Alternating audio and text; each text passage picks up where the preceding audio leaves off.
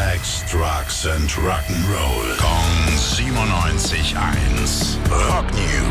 Ja, Mikro ist an. Einen wunderschönen Dienstagmorgen, mein lieber Tim. Was hast du für uns denn ausgegraben, vorbereitet und, und, und?